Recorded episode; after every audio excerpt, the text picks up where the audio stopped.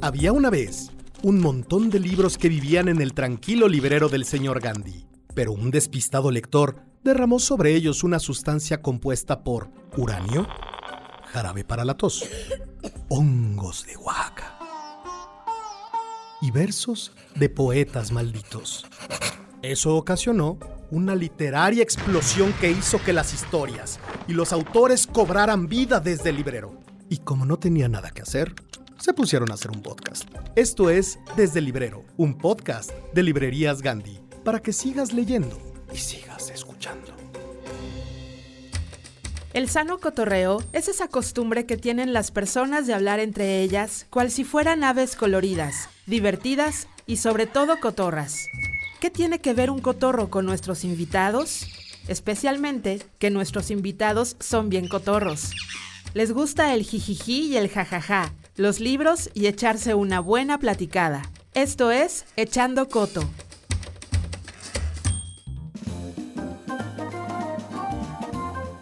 Oscar de la Borbolla es escritor y filósofo, originario de la Ciudad de México, aunque, como dijo el poeta Leon Paul Fargue, ha soñado tanto, ha soñado tanto que ya no es de aquí. Ha sido profesor de ontología en la FESACatlán por décadas y eventualmente se le puede ver en programas culturales de televisión en los que arma divertidas polémicas. Cada semana tiene su programa Libros Libres en el canal de YouTube de Revista Alemás, donde discute de libros y filosofía con su mejor amigo José Luis Trueba. Su frase emblemática es, Los locos no somos lo morboso, solo somos lo no ortodoxo. Los locos somos otro cosmos. Gracias por estar aquí, querido Oscar.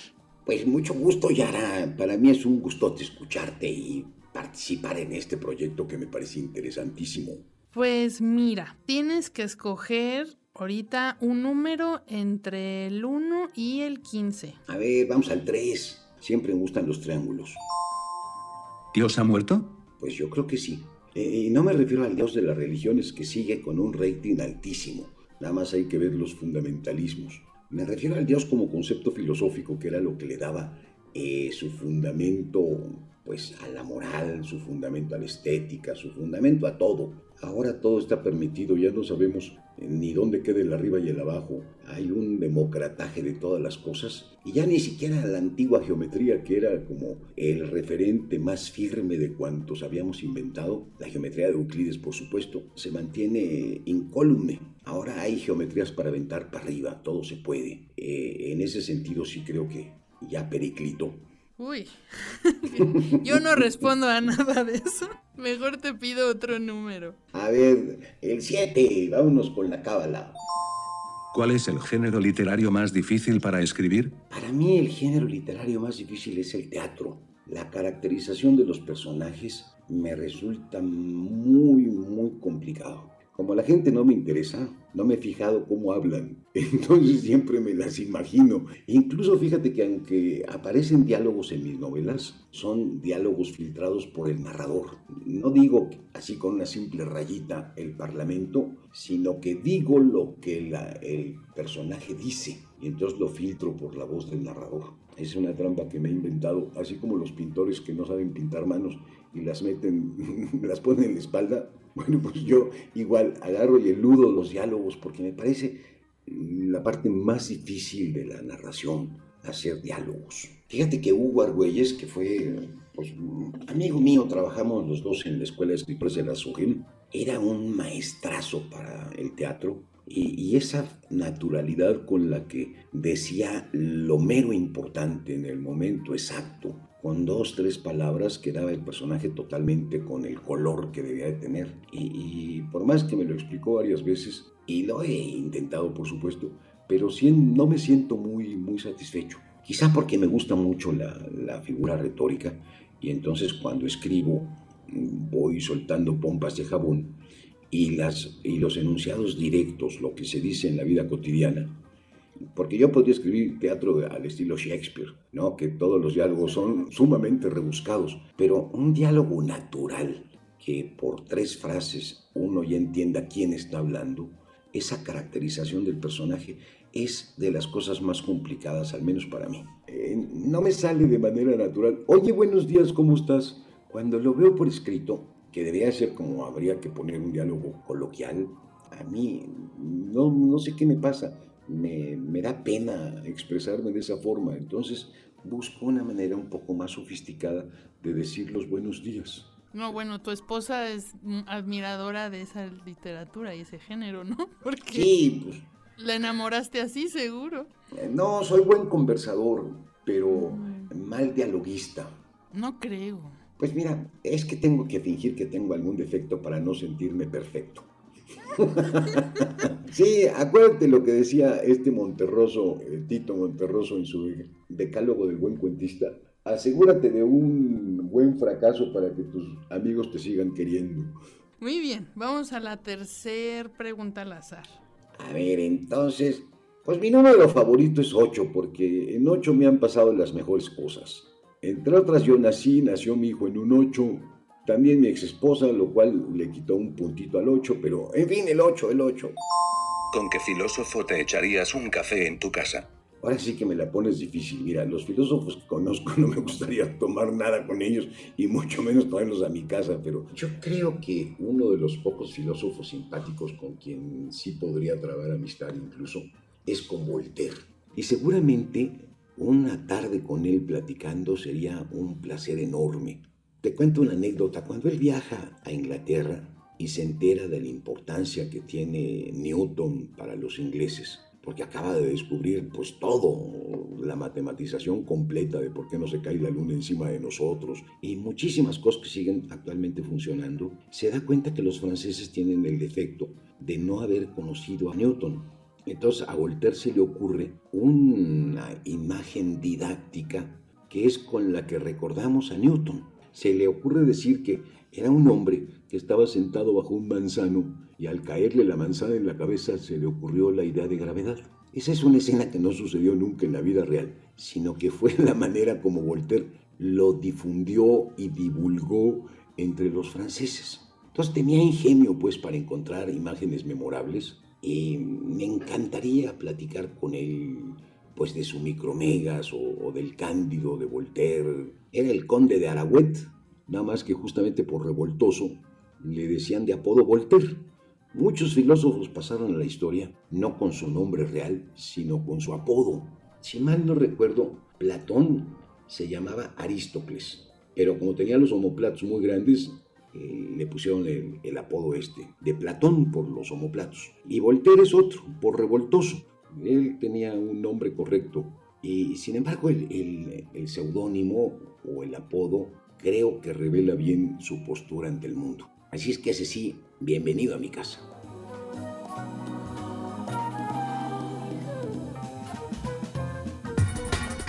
Todo el mundo te dice que leas. Te enumeran los beneficios de la lectura. Desde chiquito, durante la adolescencia y la adultez, te advierten sobre lo bueno y muy bueno que es leer. Pero la verdad es que Te da flojera. Librerías Gandhi tiene la solución. No leas. Haz como que lees. Visita cualquiera de nuestras librerías. Pregunta a nuestros asesores qué libros comprar. Lee las contraportadas, apréndete los nombres de los autores y los títulos de sus libros. Y lo más importante, nunca salgas de casa sin un libro bajo el brazo. Amiga, si ya te diste cuenta, ahora toca darte a Virginia Woolf, a Monterroso, a José Agustín, a Clarice Lispector. Amiga, amigo, date cuentos.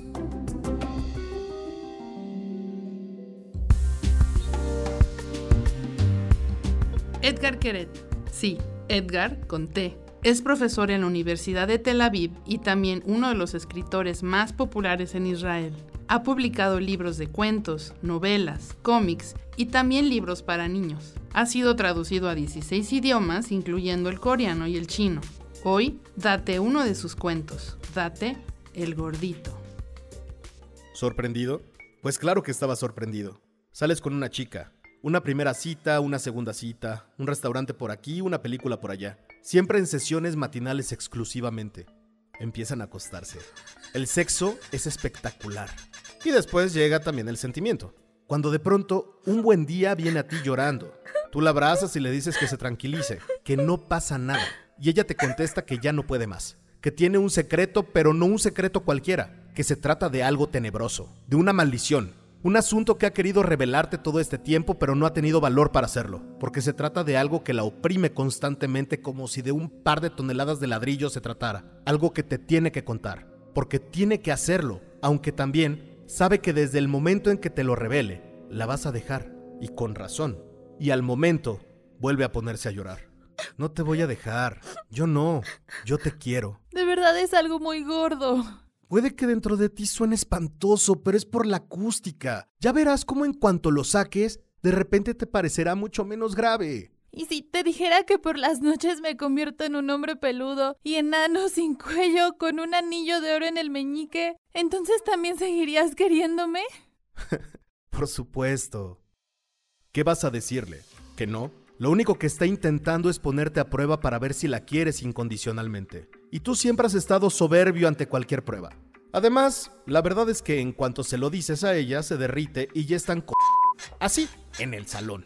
Después se quedan abrazados y ella llora porque se siente aliviada. Y tú también lloras, sin saber por qué. Pero a diferencia de otras veces, ella no se marcha. Se queda a dormir contigo. Y tú te quedas despierto en la cama mirando su hermoso cuerpo. El sol se está poniendo allá afuera. La luna, que aparece de repente como de la nada, la luz plateada que le toca el cuerpo, acariciándole el vello de la espalda. Y en menos de cinco minutos, te encuentras con que a tu lado, en la cama, tienes a un hombre bajito y regordete. El hombre en cuestión se levanta, te sonríe y se viste algo turbado. Sale del dormitorio. Y tú tras él, hipnotizado.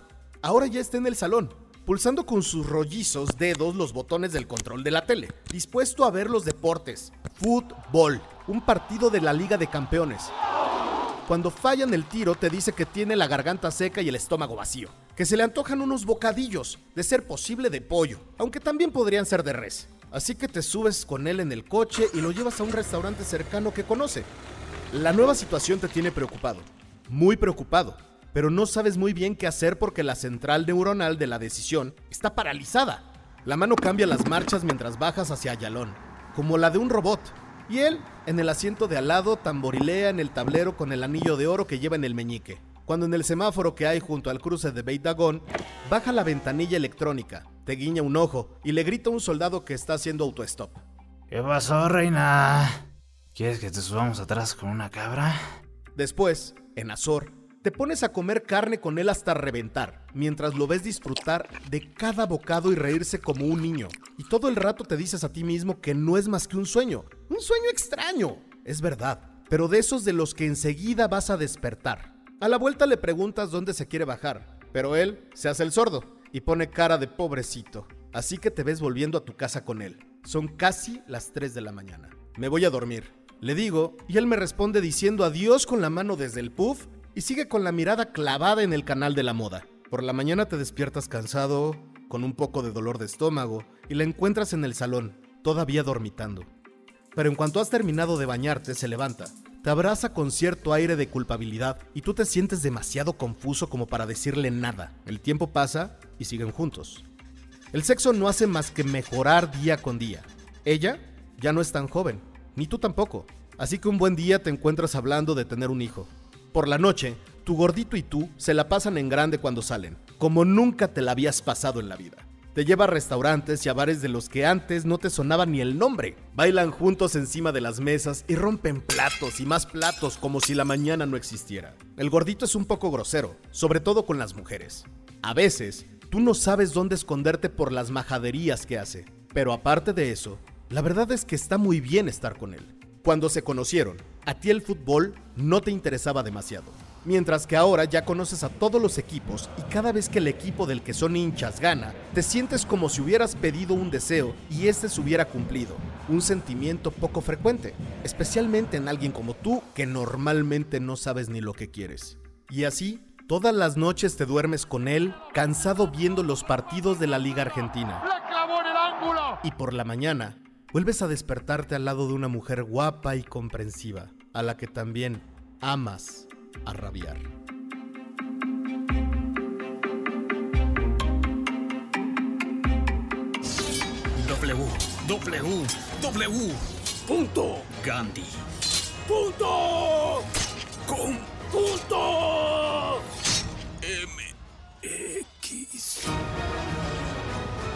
Encuentra todas las aventuras y libros que quieras en gandhi.com.mx. Pide ya y recuerda que el envío es gratis siempre. ¿Cuál es el impacto que puede tener un solo libro? ¿Qué es lo que puede cambiar? En esta sección es lo que tratamos de responder, pues la música, el cine, Here's Johnny. Movimientos sociales, 400 ciudades de todo el mundo son escenario de manifestaciones masivas del movimiento Anonymous. Ya advertido. En ocasiones las letras son tan poderosas que el libro no las puede contener. Algunas obras llegan a tener tanta potencia en nuestras vidas que las cambian. En esta sección escucharemos cómo a partir de ciertos libros la vida de las personas y el mundo cambió para siempre. Escucharás cómo cambió la vida a partir de los libros. Esto es La vida después de... ¿Qué hace a un clásico un clásico? ¿Cuáles deberían ser sus características? ¿Cuáles sus requisitos? Podría decirse que un clásico es un libro que no solo trasciende el tiempo, sino que lo transforma. Sin él, el mundo tal y como lo conocemos sería diferente, y no hay mejor ejemplo de lo que debería ser un clásico que El Quijote. Mira, Sancho, contempla lo que tenemos ahí delante. La fortuna va guiando nuestras cosas mejor aún de lo que deseáramos, porque ves allí, amigo, más de 30 desaforados gigantes. Pongámoslo así, sin el Quijote la literatura en español sería otra. Más aún, sin el Quijote el idioma español sería diferente. Somos, a veces sin advertirlo, agentes de su influencia. En 1605, año de su publicación, al menos de la primera parte, el mundo era un lugar paradójico, aburrido y violento. El reino español gozaba del fruto de sus conquistas del otro lado del mar. Las rígidas estructuras sociales mantenían un orden injusto, pero al mismo tiempo aceptado por todos. Entonces, un hombre taciturno y malhumorado, pero leído y vivido, decidió volar por los aires las estructuras y cimientos de la literatura. Se llamaba Miguel de Cervantes Saavedra. Quizás sin saberlo, pues las primeras recepciones a su obra no daban mayores y mejores pistas, Cervantes legó al mundo y a la lengua castellana una de las obras más influyentes de todos los tiempos. Curiosamente, una creación de este calado no estuvo acompañada de la solemnidad que acompaña a hechos así de grandes y majestuosos. Nada de eso. El Quijote es una obra de humor, picardías e inadvertidamente hasta de albures. El tema de Cervantes no fue otro más que la realidad de su tiempo, pero su mirada fue tan precisa que las dolorosas disecciones que llenan las páginas del Quijote son tan universales que pasan por vigentes. Cervantes era un gran conocedor del alma humana, pero antes de lamentarse por sus debilidades, el manco de Lepanto las digería con sabiduría, es decir, con humor. Si acaso existe algo así como la República de las Letras, el Quijote es un continente entero, y Cervantes reina ahí, solitario, desengañado y sonriente. Oscar, cuéntanos por favor qué significa para ti el Quijote. Fue un texto con el que tuve una relación de mucha incordia al principio. Me lo pusieron a leer en la secundaria y la verdad no entendía absolutamente nada y me pareció que la literatura era eso y casi casi me quedé vacunado contra él. Lo terminé de leer sin haber entendido nada y luego me conseguí un manual de Severo Mirón que hacía unas anécdotas muy simpáticas. Y luego vi mil veces representada la historia del Quijote desde, películas, canciones, obras de teatro, óperas. Y un día ya, como a los 30 años, dije, bueno, vamos a ver qué pasa con ese libro. Y creo que fue una de las sorpresas más maravillosas que me han pasado en la lectura, porque ya para ese momento tenía pues un repertorio de palabras suficiente como para poder entender el bagaje que aparece en, Cervantes. Y empecé a leerlo con una enorme afición y fui descubriendo unos trucos que actualmente están súper de moda, que parece que fueran invento reciente, que son, por ejemplo, los juegos de autorreferencia. Cuando en la segunda parte del Quijote, por ponerles un ejemplo, ahí viene Sancho Panza muy alarmado con un libro en la mano y le dice, mi señor, mi señor, el bachiller Sansón Carrasco trae un libro donde hablan de nosotros. Y Don Quijote agarra el libro, ve la portada, empieza a hojearlo, se da cuenta que ahí están narradas las aventuras que él ha vivido. Y agarra, cierra cierra el libro espantado y le dice a Sancho, ah caramba, ha de ser cosa de encantamiento. Este juego autorreferencial que aparece luego en Unamuno, en Pirandello, en montones de escritores, estaba ya en el Quijote. Y la manera como va tratando a lo largo de sus aventuras de ir desfaciendo los entuertos. Por ejemplo, hay, hay un momento, quizá sea la primera cosa que él intenta reparar. Es cuando en el segundo día o tercer día de su primera salida se da cuenta que toda la lectura que hizo de las novelas de caballería eh, son mentiras, porque en ninguna de ellas, ni en el Amadís de Gaula, ni en ninguno, aparece que el caballero andante ha de llevar una muda de ropa. Entonces la vida práctica demuestra que estos habían editado esas partes por no considerarlas lo suficientemente útiles y el pobre Quijote tiene que regresar a su casa por unas camisas. Y en la vuelta se encuentra con una venta que él confunde con un castillo y decide, pues de una vez, armarse caballero y le pide al posadero que lo nombre caballero para poder empezar sus andanzas. Y hay un par de prostitutas ahí en este hotel, en esta venta, en este hostal. Y dice Don Quijote, nunca fuera caballero de damas tan bien servido como fuera Don Quijote cuando de su tierra vino. Doncellas cuidaban de él, princesas de su rocino. Esta manera de restituir el honor de estas mujeres tratándolas de, excelencias, es el primer entuerto que él desface. Esta vocación por ir reparando las injusticias que hay en el mundo, eh, Cervantes, sin darse cuenta, le dio al blanco de todo lo que la gente de bien desea, porque todos somos en el fondo quijotescos. Nos sentimos indignados cuando vemos cometer una injusticia ante nosotros y así como el Quijote de la manera más torpe la trata de componer y termina en muchas de las ocasiones haciendo que salga peor el resultado, como cuando defiende a un pobre niño de alguien que lo está azotando y espanta al verdugo y le, le hace prometer que ya nunca más lo va a maltratar. El Quijote se va y cuando vuelve se encuentra al niño y, el niño sale huyendo cuando ve al Quijote y este lo alcanza y le pregunta que por qué huye y, le explica que después de que él se fue, el maldito tipo que lo estaba golpeando lo dejó tullido y ahora corre el pobre arrastrando un pie porque queda casi paralítico. Estas consecuencias de los intentos quijotescos por reparar la, injusticia a veces son contraproducentes. Y hay, hay innumerables lecciones en el Quijote. Tiene un nivel de humanidad este personaje que cuando uno lo lee en una edad ya madura es un verdadero tesoro de sabiduría. Ojalá que fuera una lectura obligatoria antes de morir y no cuando uno empieza a nacer como lector. A mí el Quijote me hizo el mayor de los servicios, abrirme a la riqueza de la lengua española y a una cantidad de recursos técnicos de escritura, gracias a los cuales he podido auxiliar mis letras. Entonces le tengo un profundo amor a, al Quijote y por supuesto a Cervantes.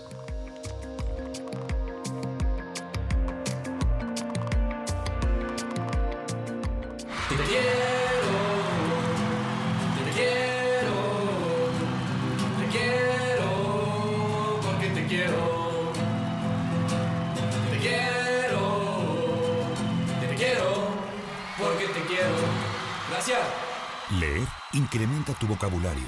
Librerías Gandhi. En exclusiva, para el podcast de Librerías Gandhi, tenemos a los personajes que ya leíste, pero que hoy podrás escuchar responder a nuestras preguntas en Metaentrevista de Personajes Literarios, donde la realidad quiere superar a la ficción. Hola, bienvenidos y bienvenidas a esta metaentrevista. En esta ocasión tenemos a una invitada especial. En la historia del hidalgo Don Quijote de la Mancha, el Quijote es el protagonista y acapara toda la atención. Pero hoy será diferente, porque nuestra invitada es parte fundamental de esta historia. Está dispuesta a contarnos más de ella y de su relación con Don Quijote. Hola Dulcinea, es un gusto que estés aquí. ¿Cómo te va? Pues harta del dichoso Quijote. ¿Y eso? Pues porque es un acosador. ¡Ah, no me digas! No me deja en paz, va haciendo sus locuras por ahí y luego dice que es por mí. Toda la mancha me echa la culpa y yo vivo aquí, ¿sabes? En el Toboso. Tengo que verle la cara a la gente todos los días y no me atrevo ni a salir de casa. ¿Tan grave es? ¿A ti no te han mandado nunca una banda de ladrones, violadores y asesinos a casa para declararte su amor, no? No, la verdad, no. Pues a mí sí, condenados a galeras todos. Menos mal que vino enseguida la Santa Hermandad y los espantaron, pero asustaron a todo el pueblo. Pero... Ahora no me habla nadie. Ni quieren comprarme mis salazones de puerco. Y antes todo el mundo decía que eran los mejores de la Mancha. Y yo vivo de eso. Y tengo que vivir con mi gente. No tengo la culpa de que este tipo esté obsesionado conmigo. Tengo tanto miedo como ellos. No, más. A ellos no les manda a los condenados a galeras a su casa. Claro, la verdad es que siempre me lo imaginé como un amor inocente, romántico. ¿Romántico? Ese tío lo que hace es mandarme mensajes a todas horas. No sea que me vaya a olvidar de él. Y mira cómo me escribe. Oh Dulcinea del Toboso, día de mi noche, gloria de mi pena, norte de mis caminos, estrella de mi ventura. Ay, ya me está escribiendo otra vez, ¿ves? Ay, ¿qué te está escribiendo? ¿Cómo amaneció mi Dulcinea, la mujer de mis ojos, la estrella de la mañana, espejo de justicia, trono de la sabiduría, causa de nuestra alegría, vaso de insigne devoción, rosa mística, torre de David? Ah, un poquito intenso, sí parece, sí. ¿Intenso? ¿No ves que este tío está loco o qué? Ah, bueno, sí, claro. El hecho es que todo el mundo sabe que Don Quijote... Sí, sí, todo el mundo sabe, pero aquí la jodida soy yo. ¿Y lo has denunciado a la Santa Hermandad? Pues claro, no te digo que tuvieron que venir cuando lo de los galeotes, pero dicen que de los mensajes ellos no pueden hacer nada, que con la tecnología de 1605 no tienen manera de trazar el WhatsApp. Pero tú sí tienes celular y... Pues sí, pero ellos no. Esa es la excusa que ponen para no hacer nada. Pero ¿tú sabes quién tiene la culpa de todo esto? ¿Quién? Las películas de princesas, que son heteropatriarcado puro. Esas son las que tendrían que haber quemado el cura y el barbero, pero no, claro. Ellos a lo suyo, como siempre. Además, como son de Disney, y luego cualquier machirulo te ve joven y soltera y ala. Ya se cree que está para salvarte del dragón en el castillo y... Sí, bueno, yo también me he topado con algún tipo que... Pues sabes qué, yo soy voluntaria en una organización a favor del empoderamiento femenino, así que no voy a tolerar más esto. Por eso he venido, para declararme una mujer abiertamente libre. No necesito ningún príncipe, ni vivir en un palacio, y mucho menos con un loco que me manda criminales a casa. Y si la Santa Hermandad no puede ayudarte, ¿qué vas a hacer? Yo también he escrito mi libro. Wow, a ver, a ver, ¿cómo se titula? ¿Don Quijote según Dulcinea? ¡Ey, eso es un título vendedor! Obvio que es vendedor. Y no veas la de cosas que cuento ahí dentro, ¿eh? Que yo al Alonsito, que un día se inventó que peleaba con unos gigantes que resultaron ser solo unos simples molinos de viento, y al Sancho ese que va con él, y al bachiller, y al cura, y a todos los demás ya me los tenía conocidos del hotel. ¿De qué hotel?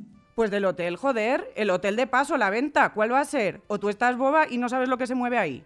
Ah, ajá. Pues en mi libro lo cuento todo de todos. Va a ser un escándalo, ya lo verás. Oye, ¿y vosotros que sois la librería más importante de México, no conoceréis a ninguna editorial que... En Librerías Gandhi, si Dulcinea publica su libro, también seremos los primeros en tenerlo para ti. Los esperamos en la próxima meta entrevista. Sigan leyendo y sigan escuchando desde el librero. Mi amor. ¿Qué, qué, chiquita? Mi amor, ¿qué, ¿qué crees? Ay, qué mi chiquita. Es que qué- tengo que decirte algo que... Ay, dime lo que quieras, mamacita. No sé si te va a gustar o no, Ay, ¿cómo pero no? estamos embarazados. ¿Estás embarazada? Terror. Libros de todos los géneros y corrientes. En librerías Gandhi. Imágenes. Figuras retóricas. Sonidos. Compases. Temas recurrentes. ¿Cuál es la idea preponderante en la cabeza de Oscar de la Borbolla? ¿Cuál es su leitmotiv? Maestro Oscar de la Borbolla, cuéntanos por favor, ¿cuál es tu leitmotiv? Mi leitmotiv, yo creo que una preocupación que me ha atravesado todo lo que he escrito es la rebeldía, eh, la inconformidad ante, ante este mundo. Quizá con mi primer libro, que fue el de las vocales malditas, logré dejarlo muy claro en dos de los cuentos. Uno de ellos es el cuento de la E, donde el, diablo le dice a, Adán y Eva, aunque el diablo se llama el, el hereje rebelde y Adán y Eva se llama Esther y Efrén por razones del monovocalismo, les dice, estrenen el entender rebelde, bésense, deséense, desde este mes se pertenecen, dejen de temerle al jefe, el jefe es endeble, depende del creer, del tenerle fe, bésense, deséense. Este mensaje, que es un mensaje de rebeldía total, pues creo que fue con el que se marcó el resto de mi obra. Eh, en Filosofía para Inconformes está muy claro, desde el título, en Asalto al Infierno, pues en todas las cosas que he escrito, incluso en, el libro anterior que me publicó el Fondo de Cultura Económica, La Rebeldía de Pensar, me parece que lo que nos hace de alguna forma agradable la vida es separarnos del rebaño. Eh, en el rebaño todos van en una especie de coro unánime, en un masacote, donde la individualidad se pierde y todos se sienten hermanados porque finalmente están bajo un común denominador. Cuando uno los puede ver a distancia, gracias a que ha cobrado esa distancia por haberse preguntado cosas, normalmente no comulga con los demás. Y esto es lo que cincela la individualidad y es un acto de rebeldía. Pensar es siempre pensar algo diferente de los demás. Pensar como los demás es repetir lo que todo mundo cree. Dudar de lo que todo mundo cree es lo que te lleva a pensar. Entonces, para mí, pues la, la rebeldía, la inconformidad son rasgos eh, distintivos de lo verdaderamente humano. Y, y me, me, encanta esa actitud y procuro, pues, meterla en lo que escribo para contagiarla a los demás. Aprovechando que te tenemos aquí con nosotros, Oscar, cuéntanos por favor sobre la última publicación que tienes. Bueno, de hecho no es una, son dos novelas.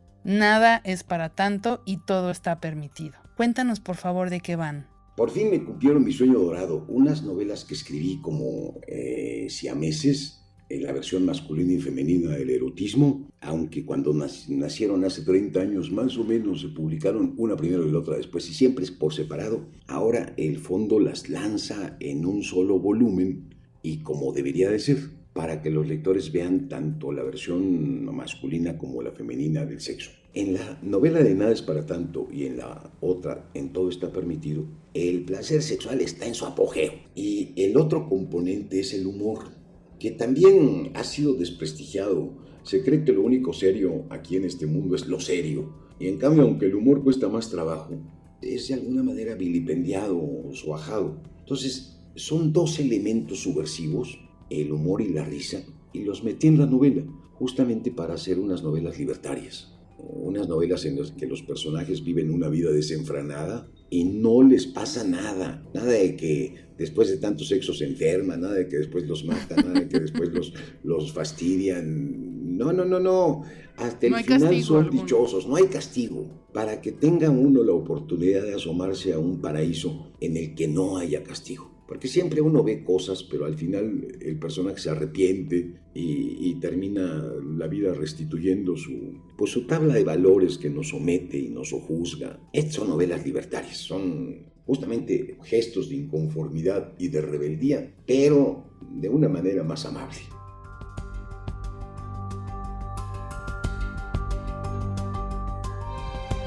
www. Punto. Gandhi. Punto. Com. Punto. MX. Encuentra todos los dramas y libros que quieras en ganti.com.mx. Pide ya y recuerda que el envío es gratis siempre.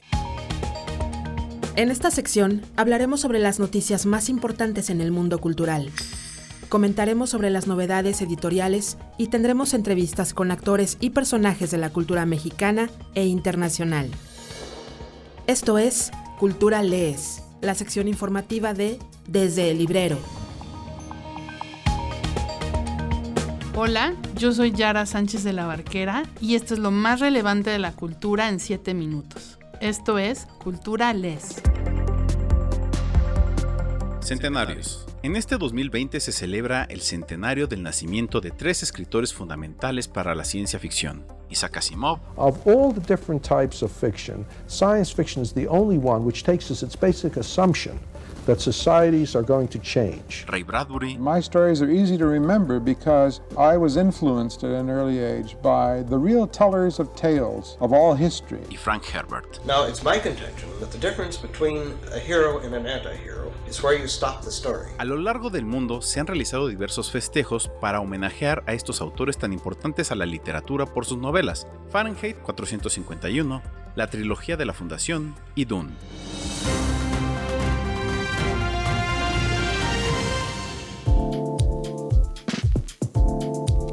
Ya tenemos ganador en la sexta edición, Premio Mauricio Achar Literatura Random House. Es Eduardo San García, quien ha sido galardonado por su obra llamada Anna Thalberg. El jurado declarado ganadora la obra por tratarse de una historia excepcional de brujería y persecución inquisitorial que adquiere una vigencia estremecedoramente contemporánea. Eduardo San García es un narrador mexicano, autor de El desconocido del Meno, libro ganador del Premio Nacional de Cuento Joven Comala 2017. Espera su libro, el cual podrás encontrar próximamente en librerías Gandhi.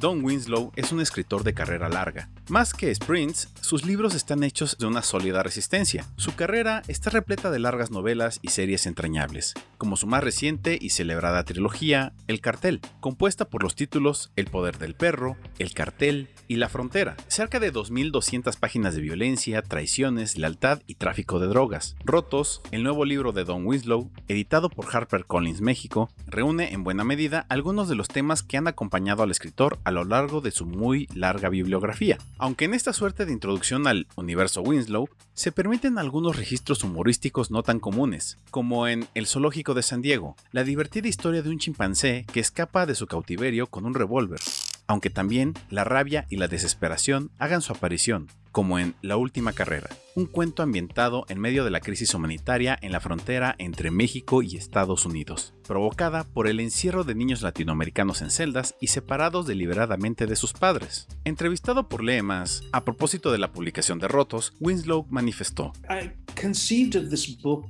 almost like a musical album. Concebí este libro casi como un álbum musical. Quería comenzar y terminar con temas desconectados entre sí y en el medio atravesar por diferentes tipos de música. Sé lo pretencioso que se escucha. But that's really what I was trying to do because I guess what I was trying to say was I want to do different things. Pero eso era realmente lo que quería hacer. Quería mostrar al lector diferentes mundos, diferentes estados de ánimo, música diferente, aunque manteniendo una temática uniforme. Espero que haya funcionado.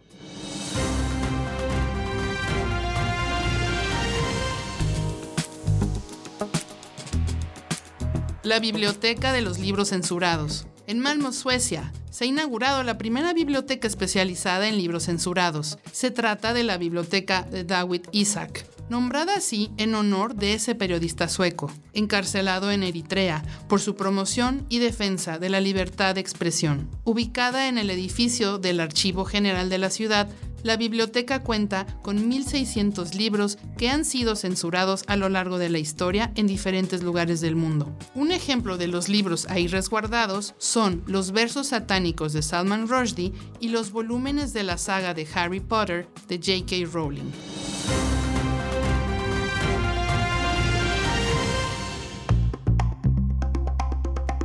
La poeta norteamericana Louise Gluck fue reconocida con el Premio Nobel de Literatura 2020. Así lo decidió la Academia Sueca por su inconfundible voz poética que con austera belleza hace universal la existencia individual. Entre sus obras más célebres se encuentran los libros de poesía Vita Nova, El Iris Salvaje, Meadowlands, la que se considera su mejor obra, y Faithful and Virtuous Night, por la que recibió el National Book Award en 2014. Por las restricciones sanitarias producidas de la emergencia de la COVID-19, en esta ocasión la ceremonia de entrega de la presea se dio a distancia. Durante su discurso de aceptación, dado en el patio de su casa en Cambridge, Massachusetts, Gluck confesó estar preocupada por preservar la vida diaria con la gente que amo. Asimismo, dijo sentirse conflictuada ante la perspectiva de haber ganado el Nobel. Fue una sorpresa para mí esa mañana del 8 de octubre. Sentí un poco de pánico, comentó ante la prensa.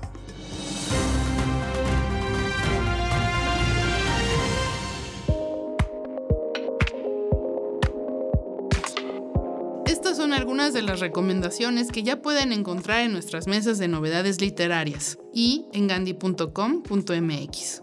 Los seres huecos, de Guillermo del Toro y Chuck Hogan, publicado por Alianza de Novelas. En este libro del reconocido director mexicano Guillermo del Toro y del igualmente famoso escritor de thrillers y novelas fantásticas Chuck Hogan, nada es lo que parece. Un supuesto ataque terrorista termina por involucrar a la descreída agente del FBI, Odessa Hardwick, en un mundo fantástico, repleto de criaturas extraordinarias de la mano de un peculiar personaje, Hugo Blackwood.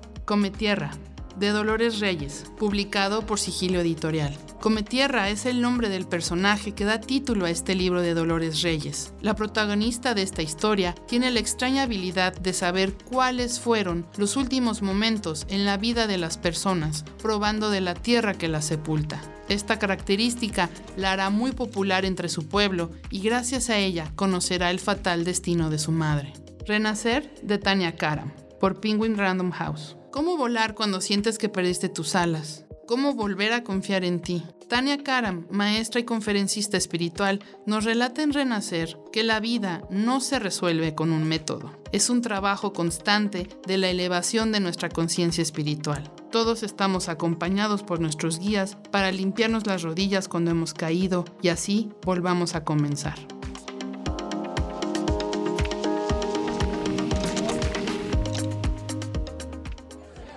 Güey, neta, no eres feo. Yo siempre que conozco una vieja me pregunta, ¿cómo se llama tu amigo? No eres feo, me cae. Tú peinado te ligas una modelo, hijo. ¿Estás que no te peinas? Si yo fuera vieja te tiraba la onda. Me cae. Uh. Psicología. Libros de todos los géneros y corrientes en librerías Gandhi. Toda historia tiene un final y todo libro tiene un fin. Con finales felices, con fines de aprendizaje, finales malísimos como leche caducada y con fines solo de entretener. Este podcast también tiene un fin y es este. Gracias por escuchar desde el librero. Nos escuchamos en el siguiente episodio.